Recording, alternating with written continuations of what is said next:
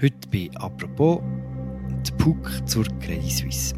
Heute, am 7. Juni 2023, setzen wir in einem der wenigen Fälle wieder einmal eine PUC ein. Erst zum fünften Mal in der Geschichte der Schweiz setzt das Parlament eine PUC ein, eine parlamentarische Untersuchungskommission. Es ist das strengste Instrument, das das Parlament überhaupt hat. Die Kommission soll die Notübernahme von der Credit Suisse durch die UBS untersuchen. Wer hat wenn was gewusst? Sind Fehler passiert? Wer ist schuld? All das machen jetzt 14 Stände und Nationalrätinnen und Nationalräte unter dem Präsidium von der Isabelle Chassot von der Mitte. Der PUC wird also ab sofort alle offenen Fragen zur CS-Krise bearbeiten. Wir bei Apropos wiederum versuchen heute alle offenen Fragen zur PUC selber zu klären. Und zwar machen wir das mit dem Bundeshausredakteur Markus Häfiger, der uns aus Bern zugeschaltet ist. Mein Name ist Philipp Loser und das ist eine neue Folge von «Apropos» im täglichen Podcast vom Tagesanzeiger und der Redaktion der Medien. Sali Markus. Hoi Philipp. Markus, eine parlamentarische Untersuchungskommission gibt es nur ganz selten. Wir fangen in der Vergangenheit an. Wann hat das Schweizer Parlament jeweils einen PUC eingesetzt? Also die erste PUC ist in den 60er Jahren eingesetzt worden, nach dem sogenannten Mirage-Skandal.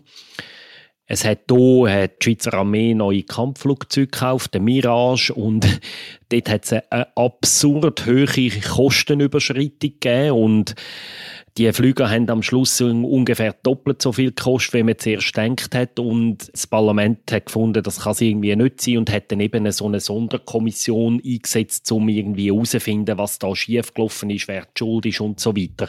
Das hat damals noch nicht PUC geheissen. Das Instrument hat es in dem Sinn gar noch nicht gegeben. Aber nach dem Vorbild von der ersten Spezialkommission hat man dann das Instrument offiziell auch im Gesetz verankert als parlamentarische Untersuchungskommission.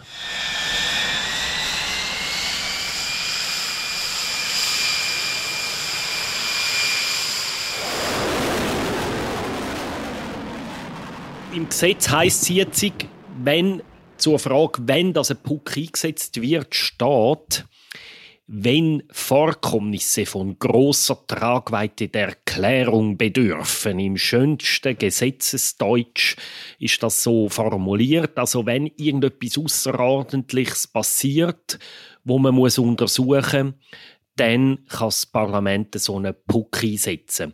Und das Parlament ist ja in unserem System zuständig für die sogenannte Oberaufsicht über die Verwaltung, über die Regierung. Im Normalfall machen das die sogenannte Geschäftsprüfungskommission und die Finanzkommission. Also denen ihren Auftrag ist es eigentlich dauernd, im Bundesrat und an der Verwaltung auf die Finger zu schauen, ab und zu mal auch eine spezielle Untersuchung zu machen, zu schauen, funktioniert dieses und jenes gut in unserem Staat. Aber eben bei Vorkommnissen von grosser Tragweite kann dann eben ein Puck eingesetzt werden. Sind Sie der Ansicht, dass die Kommission recht hat? Nach meiner Ansicht ist also die Mirage-Ding enorm hoch, die Auslagen. Und ich, ich glaube, es täte es an der Hälfte. Und nach der Mirage-Affäre, ist das der Fall gewesen? Ja, also die beiden berühmtesten Pucks sind dann Ende 80er Jahre, Anfangs 90er Jahre gewesen, ausgelöst durch den Rücktritt von der ersten Bundesrätin Elisabeth Kopp. Meine Damen und Herren, ich habe heute Vormittag dem Bundesrat meinen Rücktritt bekannt gegeben. Mich trifft weder rechtlich noch moralisch irgendeine Schuld. Dann hat das Parlament eine Untersuchungskommission eingesetzt, wo unter dem Titel Vorkommnisse im EOPD gestanden ist, wo eben hätte sollen dort ein bisschen schauen, was ist da passiert rund um die Geldwäschereiermittlungen gegen die Firma von Elisabeth Kopp, ihrem Mann. Das führt jetzt alles zu weit. Interessant ist dann dass die PUC dann eigentlich zu einem ganz anderen Thema, als wegen dem sie ursprünglich eingesetzt worden ist, eine ziemlich interessante Erkenntnis zutage geführt hat. Die Punkt damals hat nämlich den sogenannten Fischenskandal aufdeckt. Präsident damals der Moritz Leuenberger gewesen. und dann kurz darüber runter, die erste Puck hat eben auch gemerkt, oh, im Militärdepartement sind da auch noch komische Sachen am Laufen, Keimarmee P26 und so einen Parallelnachrichtendienst P27 und für das ist dann nochmal ein Puck eingesetzt worden, wo dann speziell diese beiden Geschichten untersucht hat. Der damalige Präsident war der CVP-Ständerat Carlo Schmid. Auch er eine bekannte Größe, lange Jahre von der Schweizer Politik. Eine der umfangreichsten Geheimpolizeien hat sich die Stadt Zürich geleistet. Im Sog der Fischenaffäre auf Bundesebene hat der Zürcher Gemeinderat eine Untersuchungskommission eingesetzt mit dem Auftrag, die Aktivitäten der politischen Polizei unter die Lupe zu nehmen, also in den Fischenkästen und Dateien herumzuwühlen. Es hat dann in den 90er Jahren noch einen vierten Puck gegeben. Damals war es um ein Chaos, ein organisatorisches Chaos bei der Pensionskasse vom Bund. Das ist die, die wahrscheinlich sich im kollektiven Gedächtnis am wenigsten verankert hat. Das ist die letzte gewesen. 1996 hat die ihren Schlussbericht gemacht, oder? Und das zeigt schon, oder? Das ist jetzt eigentlich eine ganze Generation her, dass die letzte Puck gegeben hat. Und das zeigt auch, dass die Puck zu der Credit Suisse, wo ja jetzt am Mittwoch Präsidentin auch gewählt worden ist dafür und die Puck ist jetzt formell eingesetzt, das ist wirklich ein historischer Moment. Wir möchten, dass die Lehren aus dieser Krise gezogen werden, damit sich eine Schocksituation, wie wir sie am 19. März in diesem Jahr erlebt haben, nicht wiederholen könnte. Und historisch vielleicht auch darum, weil in all diesen 27 Jahren seit dem letzten Puck hat es immer wieder Begehrlichkeiten gegeben. Über 30 Mal ist irgendein Puck verlangt worden bei der Swissair, bei der UBS-Krise, bei diversen Geheimdienstaffären und so. Immer wieder ist irgendwie eine Partei oder ein Parlamentarier gekommen und hat gesagt, da muss man doch jetzt wieder einen Puck einsetzen. Es ist immer abgelehnt worden und das zeigt einfach auch, oder, wie speziell jetzt auch für die überwältigende Mehrheit vom Parlament die Credit Suisse Krise ist, dass sie sagen, da braucht sie jetzt einen Puck. Das ist jetzt wirklich ein Vorkommnis von genügend großer Tragweite, dass es das schärfste Instrument rechtfertigt. Die besondere Tragweite, ist denn die irgendwo definiert? Oder warum hat es denn in all den anderen Fällen nicht gelangt? Also jetzt müssen wir vielleicht kurz darüber reden, was kann denn ein Puck, was die normalen Geschäftsprüfungskommissionen nicht können. Und die PUC hat einfach mehr Möglichkeiten. Die normale GPK, also Geschäftsprüfungskommission, die darf zum Beispiel keine geheime Unterlagen anschauen. Sie darf zum Beispiel Bundesratsprotokoll nicht anschauen. Sie kann zum Beispiel nicht den CS-Chef aufbieten zu einer zwingende Befragung. Und Puck kann das alles. Also die darf die geheimsten Akten anschauen, sie darf Protokoll vom Bundesrat lesen und sie kann, das wird sie in dem konkreten Fall wahrscheinlich machen, der CEO oder der Verwaltungsratspräsident von der CS aufbieten. Und die müssen wirklich kommen. Und wenn sie zum Beispiel vor der PUC, also das ist schon recht eine ernsthafte Geschichte. Das ist nicht einfach ein Parlamentariergrüppel, wo da ein bisschen miteinander ein bisschen pläuschelt. Wenn jetzt zum Beispiel der CS-Chef vor dieser PUC eine Falschaussage macht und er wird dabei verwünscht, dann macht er sich ebenso strafbar, wie wenn er eine falsche Aussage vor einem Staatsanwalt machen Also da zeigt man, das ist recht eine ernste Geschichte. Du hast aber die Frage gestellt, warum hat man sie all diesen Jahren nicht gemacht, bei der Swissair nicht oder bei der, bei der UBS-Krise nicht. Meistens war in den letzten Jahren das Argument, gewesen, ja, wir haben ja auch noch GPDL. Über die müssen wir jetzt auch noch kurz reden. GPDL, das ist eine Abkürzung, die bedeutet Delegation der Geschäftsprüfungskommissionen von beiden Räten. Und das sind sechs National- und Ständeräte, wo immer im Amt sind und die haben eigentlich praktisch die gleichen Kompetenzen wie ein Puck.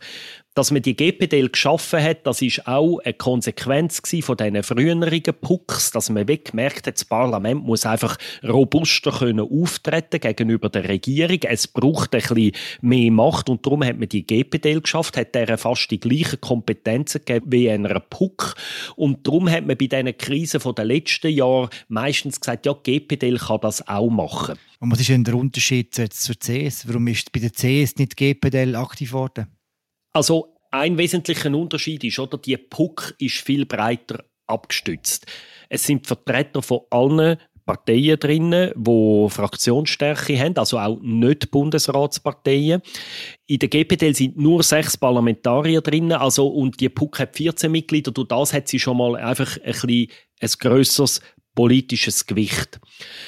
Und es hat wie jetzt auch in der CS-Geschichte sind eigentlich Parteien sich zwar sehr uneinig in der Frage, was man jetzt machen müsse, aber sie sind sich alle sehr einig in der Frage, dass die ganze Geschichte einfach ein gröberes Problem für das Land ist, dass die neue Monsterbank UBS, die UBS Plus Plus, wo jetzt entstanden ist, auch eine Gefahr ist für das Land, weil wenn die mal in Schwierigkeiten sollte kommen, können sie vielleicht dann das Grosse auch für den Schweizer Staat um die retten.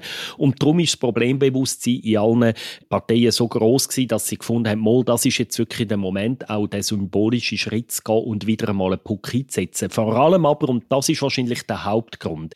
Die normale Geschäftsprüfungsdelegation hat, wie gesagt, nur sechs Parlamentarier. Sie hat ein kleines Sekretariat und die hätte die Arbeitslast, wo die Untersuchung, die ist, das ist wirklich eine riesige Übung. Das müssen wir so festhalten. Hätte die kaum können stemmen neben all ihren anderen Aufgaben. Und Darum ist jetzt auch für die PUC ist ein Sonderbudget beschlossen worden in der Höhe von 5 Millionen Franken. Also die PUC hat wirklich auch Geld jetzt, um zum Beispiel auch Experten zahlen, wo gewisse Teilaspekte untersuchen. Sie hat auch Geld, um gewisse vielleicht Studien machen und, und zusätzliches Personal anstellen. Also das Parlament gibt sich jetzt einfach mit der Einsetzung von dieser PUC mehr Muskeln, um die Untersuchung tiefer, besser, ähm, seriöser zu machen oder detaillierter auch zu machen, als das GPDL könnte. Ist denn jetzt klar, was die PUC genau soll untersuchen soll?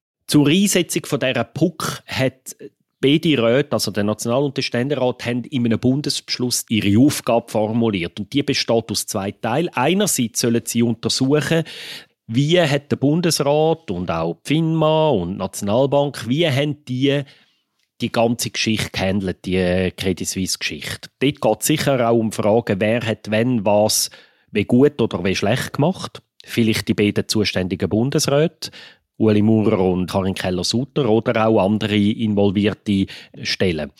Man will aber nicht bei der Vergangenheitsbewältigung stehen bleiben, sondern die PUC soll auch Vorschläge machen, wie dass man allfällige Probleme, wo man feststellt, könnte beheben. Das kann also dazu führen, dass die PUC am Schluss sagt, ja, ähm, wir sind einfach nicht gut aufgestellt, wenn wieder so eine Bankenkrise passiert. Wir müssten vielleicht die und die Gesetzesänderung machen zum Beispiel zum Risiko verkleinern, dass es überhaupt wieder so weit kann kommen oder auch damit die Behörden, die mit dem zu tun haben, vielleicht einem nächsten Fall früher und besser und wirksamer könnten handeln. Es hat also so einen rückwärtsgewandten und einen in Zukunft gerichteten Teil, die Untersuchung. Du hast vorhin gesagt, dass wenn man geladen wird vor die PUC und nicht die Worte sagt, dass man sich strafbar macht, hat dann die Untersuchungskommission auch weitgehende Kompetenzen? Also können, kann die Sanktionen verhängen oder Strafen sogar?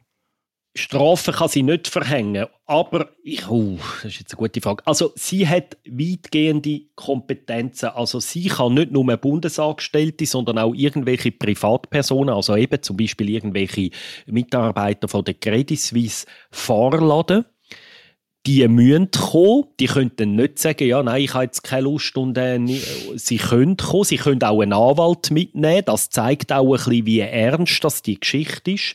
Und dort ich muss jetzt gestehen, in den Details, wenn jetzt die Puck wirklich wird zum Schluss kommen, dass irgendeiner von diesen Zeugen sie anlügen ich glaube, dann müsste sie selber wahrscheinlich eine Strafanzeige erstatten. Aber in diesen Details bin ich ehrlich gesagt jetzt nicht, sie kann sicher nicht selber eine Strafe verhängen gegen irgendwelche äh, Missetäter. Teilnehmer an diesen Sitzungen werden die insgesamt 14 Mitglieder aus nationalen Ständerat, die am Mittwoch vom Rotsbüro gewählt worden sind.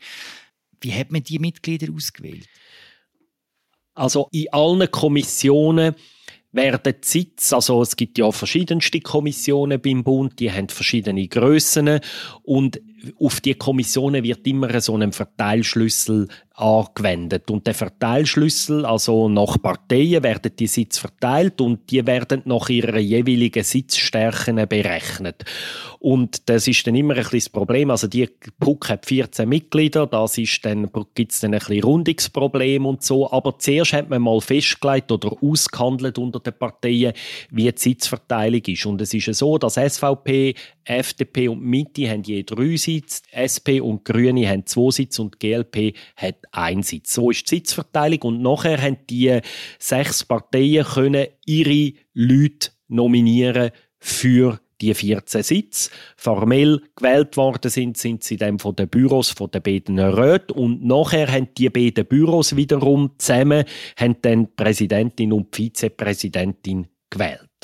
Wenn du jetzt die einzelnen Mitglieder anschaust von dieser PUC, was tut die befähigen, so eine Untersuchung zu führen? Also das erste Qualifikationsmerkmal ist, dass sie Mitglied vom Parlament sind. Es ist überhaupt nicht so, dass jetzt die wahnsinnig spezielle Kenntnis haben vom Finanzplatz. Das ist keine Bedingung. Einzelne haben das. Die SVP hat zum Beispiel den Thomas Matter delegiert. Der ist selber Besitzer von einer Bank, hat sicher große Kenntnis, Kritiker würden natürlich möglicherweise sagen, dass er vielleicht auch nicht ganz neutral ist in dieser Frage, aber umgekehrt würden dann vielleicht eher bankennähe Kreise sagen, ja, dafür gibt es auch linke Politiker, Politikerinnen in dieser Kommission, wie irgendwie die grüne Nationalrätin Franziska Rieser oder der Fraktionschef von der SP, der Roger Nordmann, wo in der Tendenz eher bankenkritisch sind. Aber es ist so, es hat Leute da drin in dieser Kommission, wo bis jetzt auch im Parlament recht wenig mit Finanzplatzfragen zu tun haben. Aber es fällt auf, dass es keine Hinterbänkler sind und keine Hinterbänklerinnen. Es hat Kritik gegeben, der Blick hat die transportiert, dass im Parlament ein bisschen gemurrt werde, dass nicht die absoluten Top-Shots in die Kommission hineingegangen sind. Ich finde, die Kritik ist nicht ganz richtig. Es mag sein, dass in einzelnen Parteien nicht gerade die allerstärksten Leute oder die, sagen wir, prominentesten Leute, die gegangen sind. Aber es hat doch, ich würde sagen, mit äh, ein paar Ausnahmen sind es Leute, die mindestens im soliden Mittelfeld, wenn nicht sogar zu der Spitzengruppe von ihrer Partei gehören, äh, wo delegiert worden sind. Also, dass jetzt die Puck mit extremen Hinterbänkeln besetzt worden wäre, finde ich, trifft so nicht zu. Aber richtig ist tatsächlich, man hat auch gehört munkeln, dass auch der eine oder andere Parteipräsident gern selber in die Puck gegangen wäre.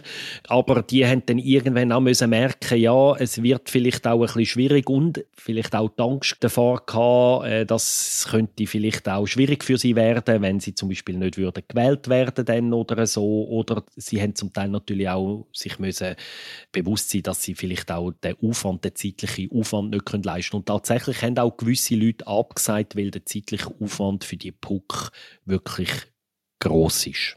Es rechtsgegangen um das Präsidium von dieser PUC. Der Roger Nordmann von der SP der Präsident werden, der Freddy Herr von der SVP. Am Schluss ist Isabel Schassenwort von der Mitte. Warum ist das Gerangel so groß gewesen?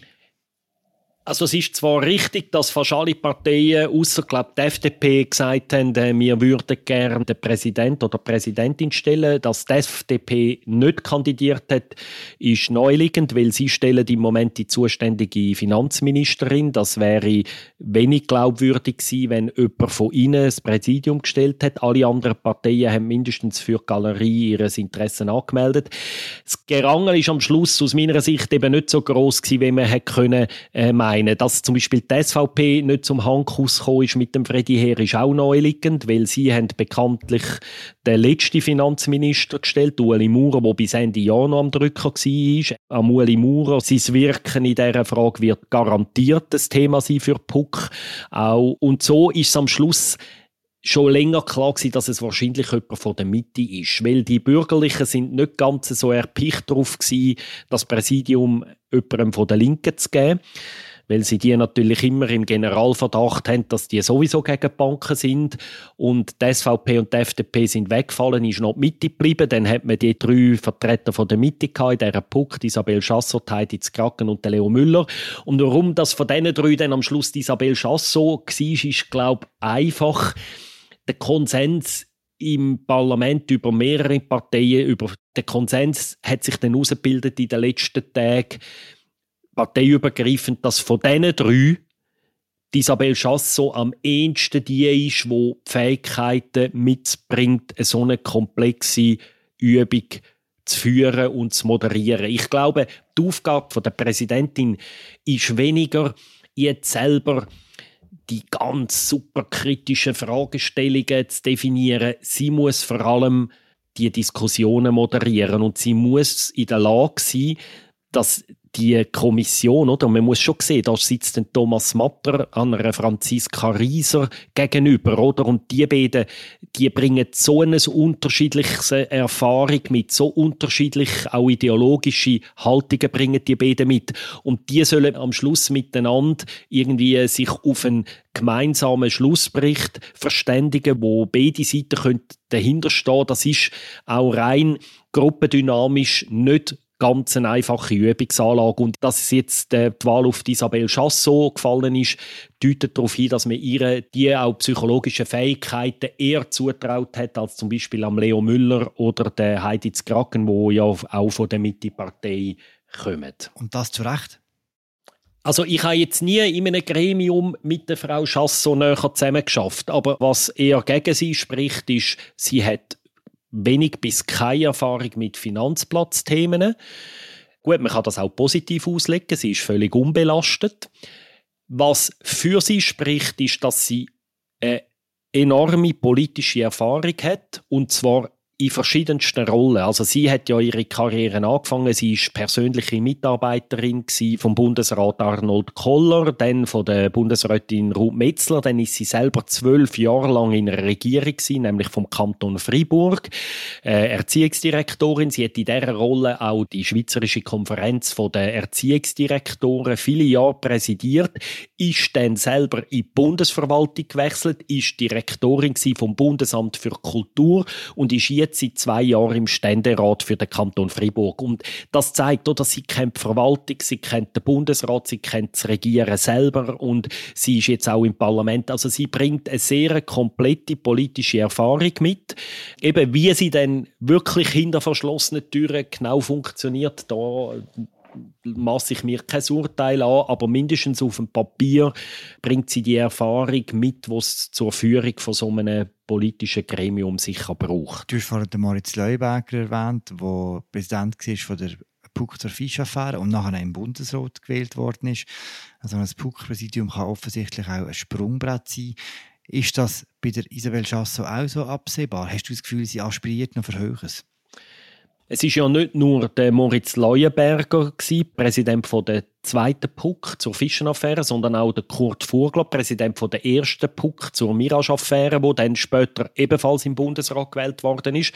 Also von diesen vier bisherigen Präsidenten sind zwei Bundesrat geworden. Das ist doch immerhin eine Erfolgsquote von 50 Prozent. ähm, und Isabel Chassot ist ja interessant sie ist trotz der langen, eindrücklichen, vielfältigen Karriere, die ich aufzählt habe, würde ich behaupten, dass sehr viele Leute in dem Land, auch Hörerinnen und Hörer von dem Podcast, sie nicht richtig kennen oder wenig von ihr wissen oder wenig von ihr gehört haben. Also sie ist keine kontroverse Politikerin, keine laute Politikerin, keine, die spektakuläre Vorschläge macht, keine, die grosse Visionen vor sich herträgt. Sie ist so eine gute Konsenspolitikerin, so sehr schweizerisch halt. Und insofern würde es nicht überraschen, dass sie mal im Bundesrat vielleicht noch käme. Sie ist auch schon gehandelt worden nach dem Rücktritt von der Doris Leuthard. Sie hat dem verzichtet. Gewählt worden ist, ist Viola Amherd.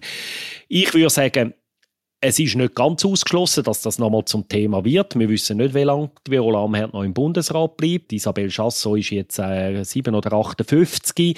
Es ist nicht ausgeschlossen, dass es mal noch wird. Es ist, ja, ich würde jetzt nicht sagen, dass es sehr wahrscheinlich ist oder, oder so fast sicher, so weit würde ich es nicht sagen, aber es ist klar, so ein Amt gibt es so eine Politikerin, Politiker, wenn sie es dann gut macht, gibt das ein gutes Schaufenster, sie kann sich profilieren und vielleicht hört die Karriere von der Frau Chassot mit dem Höhepunkt auf, vielleicht geht sie mal noch weiter, ist sicher zu früh, um das heute zu prognostizieren.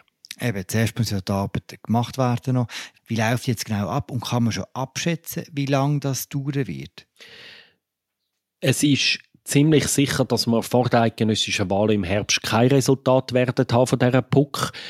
Der Aufwand ist groß. Man redet im Bundeshaus von etwa 30 Sitzungen, wo die PUC braucht. Ähm, und nebenzu werden dann auch noch eben so spezial, wahrscheinlich spezielle Teiluntersuchungen laufen und so. Mir ist keine exakte Zeitprognose bekannt, aber es könnte möglicherweise bis zu einem Jahr gehen, vielleicht auch noch länger. Also es ist äh, nicht morgen äh, mit Ergebnis zu rechnen. Was für ein Ergebnis erwartest du? Was ich erwarte, ist, sicher, dass sie Licht ins Dunkelheit bringen, was ist vor dem 19. März? Also der 19. März ist das dramatische Wochenende wo der Bundesrat in etwa fünf Tagen zusammen mit der Nationalbank und der FINMA die CS-Rettung oder die Übernahme organisiert hat. Und die große Frage ist, warum hat es so eine Notfallübung gebraucht? Hätte man es allenfalls können auch lösen das Problem, vielleicht sogar abwenden, den Zusammenbruch von dieser Bank, wenn man früher eingeschritten wäre? Hat es so Überlegungen gegeben? Wenn ja, welche? Und warum hat man nichts gemacht? Hat es dafür gute Gründe gegeben oder nicht so gute Gründe? Und da wird vor allem auch die Rolle von Ueli Muro sehr interessant sein, aber auch zum Beispiel vom Nationalbankpräsident Thomas Jordan. Was hat er für eine Rolle gespielt? Interessant ist ja, dass bis jetzt seine Rolle nicht im Detail beleuchtet worden ist in dem Ganzen, auch weil wir uns einfach auch gewisse Informationen bis jetzt fehlen.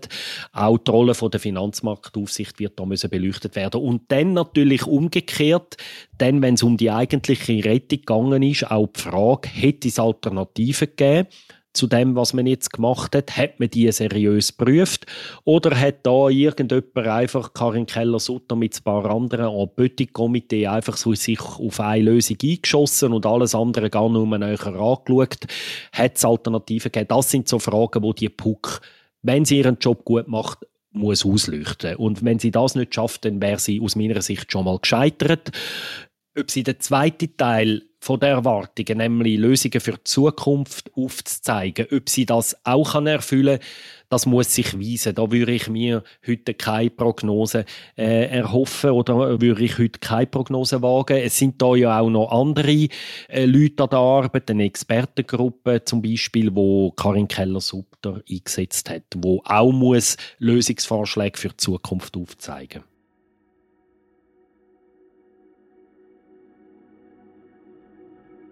Was ich bei der Personalie Chasson noch interessant finde, ist, sie ist ja jetzt zufälligerweise am 14. Juni gewählt worden, also an dem Tag, wo der große feministische Aktionstag stattfindet. Und finde ich noch hübsche Pointe von der Geschichte, dass genau an dem Tag die erste Frau als PUC-Präsidentin gewählt wird und damit eigentlich die Frauen eine der letzten Männerbastionen der Schweizer Geschichte genau an dem Tag vom Frauenstreik haben können stürmen.